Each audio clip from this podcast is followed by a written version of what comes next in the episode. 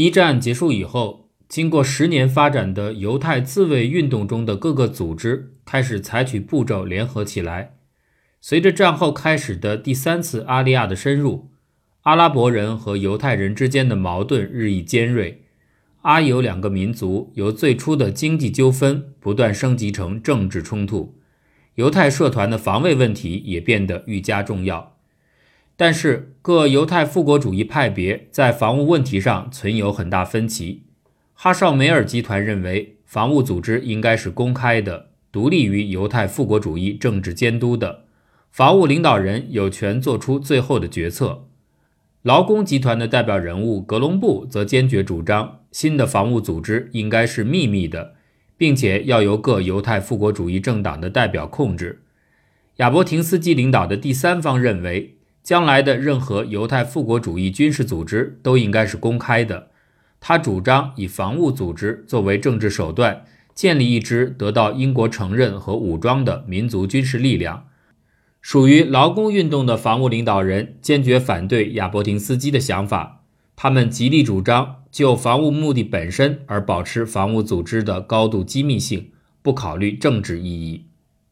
一九二零年六月五日。劳工联盟召开大会，决定承担以前防务队的所有职责，正式建立自己的军事组织哈加纳。与第一次阿利亚移民建立的哈绍梅尔不同，哈加纳不是一个精英组织，而是一个大众的民兵组织。这个组织至少原则上对犹太社团的任何成员都保持开放。由于英国人禁止巴勒斯坦犹太人携带武器。所以，哈加纳从一开始就是一个秘密组织，他的目标是保护犹太移民在巴勒斯坦城乡定居点，保卫犹太社团的安全，并为将来发展成为一支犹太民族武装做出准备。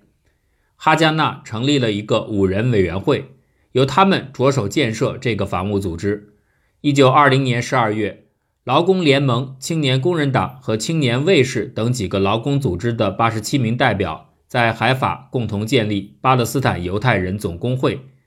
总工会成立之后，劳工联盟立即将哈加纳的领导权移交到总工会。格隆布负责哈加纳的组织和训练。一九二零年七月，英国对巴勒斯坦的委任统治正式开始时，托管政府的高级官员都由英国著名的犹太复国主义者担任。第一任驻巴勒斯坦高级专员。犹太裔的国务大臣赫伯特·塞缪尔爵士到任后，就开始实施鼓励犹太人移民巴勒斯坦的措施，并且决定让犹太复国主义组织负责吸收新的移民。世界犹太复国主义组织一直积极采取行动，支持犹太人移居巴勒斯坦。犹太人的大规模移民和对土地的掠夺，使阿拉伯人感到愤懑与恐慌。1921年。以耶路撒冷市长卡塞姆为首的阿拉伯代表团前往伦敦，向殖民大臣温斯顿·丘吉尔提出抗议，反对外来犹太移民浪潮，指责塞缪尔偏袒犹太复国主义运动。五月，在雅法爆发了阿拉伯人反对犹太移民的暴力活动，双方发生激烈冲突，造成九十五人死亡，二百二十人受伤。鉴于冲突的严重后果。塞缪尔不得不宣布暂时终止犹太人移入巴勒斯坦。自1921年起，根据土地转让条例，所有的土地买卖都必须经委任统治当局批准。这导致犹太复国主义组织与英国当局首次发生正面冲突。驻巴勒斯坦的犹太复国主义委员会和1920年成立的巴勒斯坦犹太民族委员会都宣布辞职，以示抗议。一九二一年五月的事件，从根本上暴露了年轻的哈加纳还极端虚弱。休伊夫的防务运动显然并未就绪，其现有的骨干力量不足以对全体犹太人提供保护。哈加纳的武器弹药和军需品严重短缺，主要来源是由仍在英军中服役的犹太军团成员从英国库房中偷窃而来，少量武器则是通过政府里的犹太警察帮助获取。此外，哈加纳还从当地阿拉伯人手中购买使用小型武器。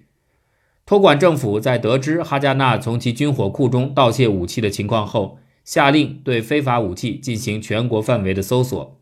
塞缪尔建议哈加纳解散并交出武器，作为交换，托管政府将给犹太定居点正式发放武器，并建立一支合法的犹太防卫力量。但哈加纳领导人不为所动，继续通过地下途径得到武器进行训练，因为在他们看来，目前英国的友好态度很容易随着政治局势的变化而改变。把安全寄于这样的好心而非完全的自卫是一种幻想。一九二四年，哈加纳制定了其第一部正式的章程，把自己定性为地下军事组织。根据章程，新成员需要先进行一段时间的强化训练，才能够成为预备队员。理论上，哈加纳是中央集权的，是全国性的，是负责整个犹太社团防务的唯一组织。但在实际上，它只是三个主要的分支，即驻扎在耶路撒冷、特拉维夫和雅法的三大分支的简单联盟，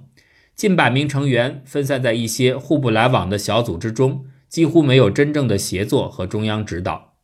哈加纳的各个农村分支经常被迫自己购置武器、组织警卫与开展巡逻。总的来说，哈加纳在一九二零年代发展的非常缓慢。伊修夫在军事上仍然缺乏热情。哈加纳在和平时期没有受到普遍重视，然而1929年爆发的阿尤冲突改变了哈加纳的处境。1929年8月23号，耶路撒冷的阿拉伯人与犹太人为争夺西墙的宗教归属权发生争吵，并且很快发展成为暴力冲突，双方互相袭击，骚乱迅速蔓延到希伯伦、雅法和海法等地，并且愈演愈烈。英国急忙从埃及与外约旦调来正规军进行镇压，才逐渐控制局势。在历时半个月的骚乱中，犹太人有一百三十三人被杀，三百三十九人受伤；阿拉伯人方面则有一百一十六人死亡，三百多人受伤。尽管骚乱暴露了哈加纳的弱点和不足，但是如果没有哈加纳，情况可能会更糟。哈加纳也证明了他真的能够使犹太人免遭更大的灾难。在英国控制住暴乱形势之前的四天时间里，哈加纳成为唯一有效的防务手段。保卫伊修夫的任务几乎全部落在哈加纳身上，因此哈加纳在犹太公众中的威望迅速提高。一九二九年的骚乱事件是哈加纳历史上的一个转折点。此后，总工会对防务问题更加关注。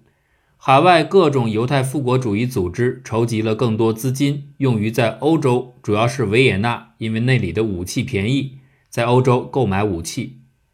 一九三一年，总工会和非劳工团体在平等的基础上各选三名代表，组成了民族指挥部。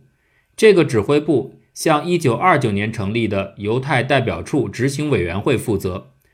指挥部的领导人格隆布实际上就是哈加纳的总司令。格隆部在政治性的民族指挥部内部，非正式地成立了一个从属于其的军事性的最高指挥部。民族指挥部由于政治对立而分裂，其成员资格有一定的限制条件。指挥部成员受到严格的政治原则的约束。民族指挥部管理行政性事务，监督财务情况，并且制定有关哈加纳的政治决议。而哈加纳最高指挥部。则是一个由哈加纳的高级职业军官组成的非正式机构，承担哈加纳行动指挥部和总参谋部的双重职能。作为一个非正式的军事指挥部与参谋部，最高指挥部可以向民族指挥部提出建议，但最高指挥部的成员对民族指挥部的政治决策没有合法发言权。由于劳工派具有较好的组织纪律、防务经验，而且人数众多。所以他在民族指挥部当中的分量一开始就非常重，劳工领袖也一直在平等的代表框架之内承担着哈加纳的主要领导责任。实际上，除了最初几个月由劳工联盟领导以外，哈加纳差不多在整个1920年代都由总工会管理。哈加纳的大部分领导人都由总工会官员，并且几乎只从劳工阵营当中挑选。1931年春。耶路撒冷的哈加纳指挥官以及约一百名非劳工团体成员，因为不满于工人派的统治地位，脱离了哈加纳，组成哈加纳 B 派。新成立的这些持不同政见者组织，在结构上与他们的母体哈加纳相似，但更富有战斗性，纪律性也更强。早在1922年丘吉尔的白皮书发表以后。犹太复国主义组织内部就在如何看待英国政策调整、如何对付阿拉伯民族主义运动等等问题上产生了分歧。一九二五年，亚伯廷斯基等人建立犹太复国主义修正派联盟，要修正犹太复国主义运动的路线与政策。修正派被称为犹太复国主义运动中的右翼。一九三三年六月十六号。犹太复国主义工人运动的领导人阿尔洛斯罗夫在特拉维夫被暗杀，劳工派和修正派互相指责对方是谋杀的凶手，双方之间关系非常紧张。哈加纳 B 派借此机会说服亚伯廷斯基支持该组织，而后者虽然过去一直反对非法性军事组织，但在此时也希望能够把哈加纳 B 派置于修正主义者的控制下。修正主义由此在哈加纳 B 派内的影响逐渐扩大。一九三五年九月，修正派正式脱离犹太复国主义组织，另建由亚伯廷斯基领导的新犹太复国主义组织，总部设在伦敦。哈加纳 B 派当中的修正主义者们希望他能够成为新犹太复国主义组织的军事武装。但是，随着一九三六年阿拉伯人暴动的爆发，哈加纳 B 派当中的非修正主义成员。渴望与原来的组织团结，只有修正主义者才反对与哈加纳重新合并。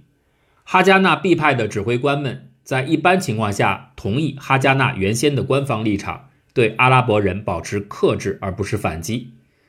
在犹太代办处领导人本·古里安的努力下，1937年4月，约1500名哈加纳 B 派当中的非修正主义成员重新回到哈加纳。使哈加纳的规模达到两万多人，其中包括四千多名女性。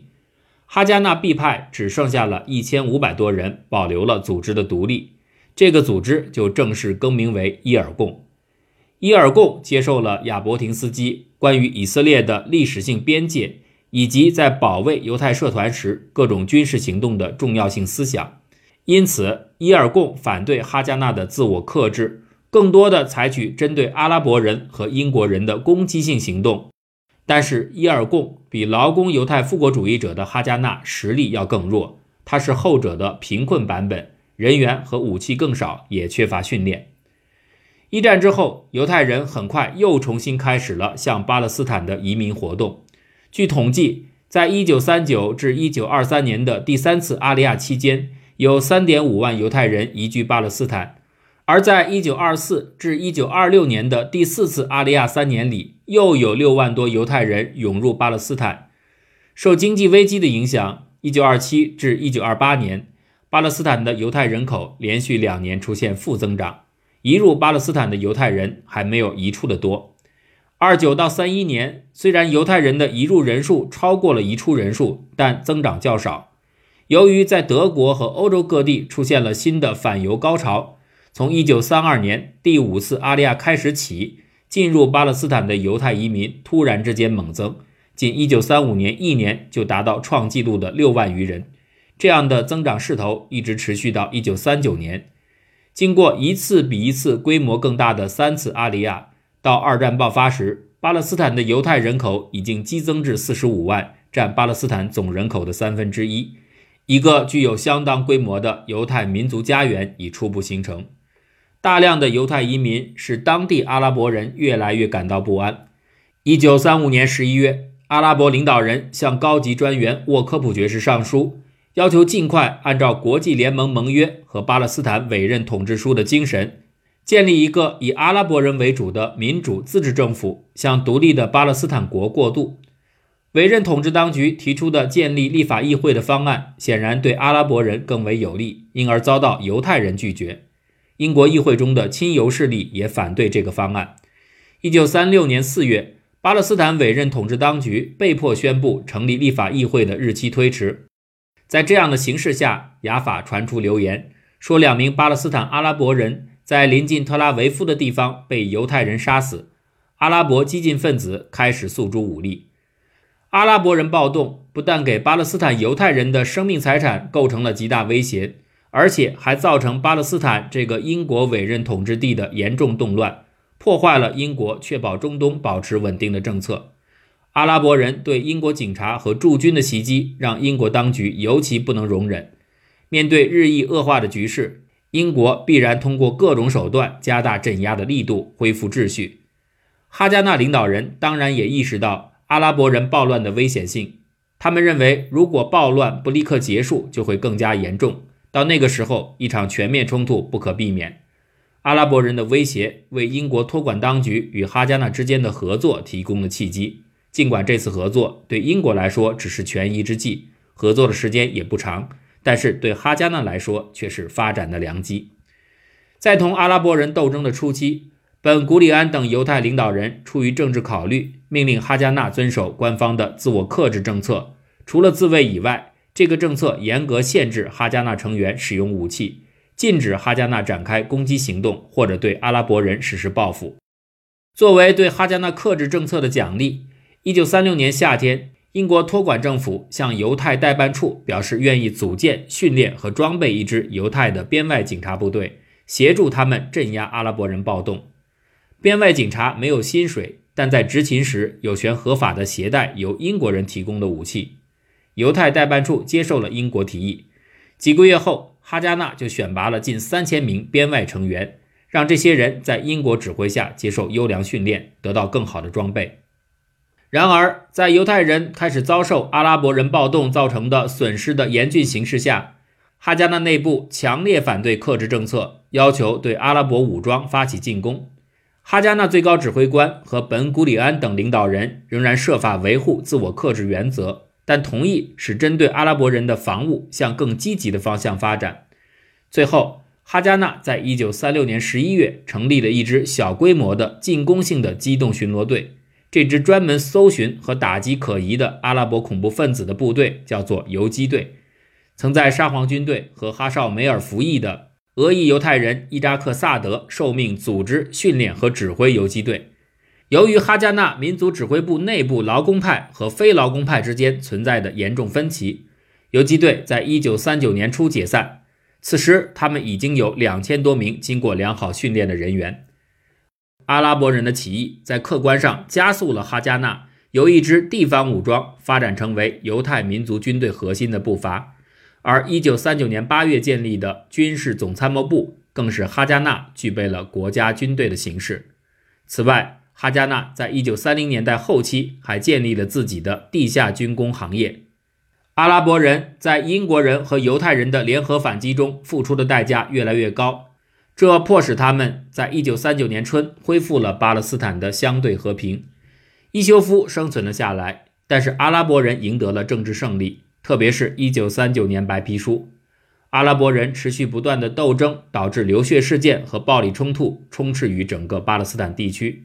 这使英国政府意识到，如果不立刻的对巴勒斯坦政策做出合理调整，未来还会爆发更大的反应斗争。更重要的是，此时欧洲的国际形势日趋紧张，战争的爆发迫在眉睫。阿拉伯人的潜在敌意构成了一种比犹太人的愤怒要大得多的战略性威胁。犹太人无论如何都不可能站在德国人一边，所以经过反复权衡后，英国政府最终在1939年5月17号单方面发表了关于巴勒斯坦问题的白皮书。白皮书对犹太人移民巴勒斯坦与购置土地实行了诸多限制，并且明确宣布把巴勒斯坦变成一个犹太国家。并不是他政策的一部分。对于白皮书的发表，犹太人认为这是对1917年颁布的贝尔福宣言精神和国际联盟委任统治权条款的否定。新政策如果贯彻执行，就会断送犹太民族之家。因此，白皮书发表后，立刻引起犹太代办处、世界犹太复国主义组织和全球犹太人的强烈抗议，英犹关系急剧恶化。同时，白皮书的发表加速了所谓的政治犹太复国主义的衰落，其地位现在已经被本古里安代表的一种更加激进的路线取代。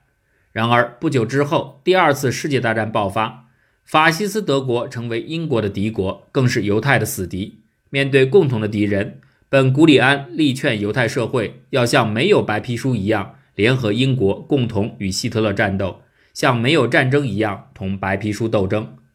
虽则如此，白皮书的发表仍然使犹太领导人认识到，他们已从现存的委任统治机构当中取得了尽可能大的利益。如果后来要想实现犹太复国主义的最终目标，就必须获得更大程度的主权。白皮书对犹太复国主义集团的打击，是大卫·本·古里安在政治上支持通过长期抵抗英国的政策建立犹太国的主要原因。为了反对白皮书实施，1939年5月，犹太代办处号召所有年纪在18至35岁的犹太男女前往登记，以备紧急时刻服民族兵役，并且起草了计划。如果政府最后执行白皮书当中有关限制犹太移民和购买土地的规定，就进行消极抵抗。到九月底，进行登记的巴勒斯坦犹太人高达十三点六万人，其中男性八点六万，女性五万。哈加纳的扩充也是犹太代办处应急计划的一部分。当时，哈加纳的人员数量已经增加到二点五万人，并且从一支地方性民兵组织扩大成为全国性武装力量。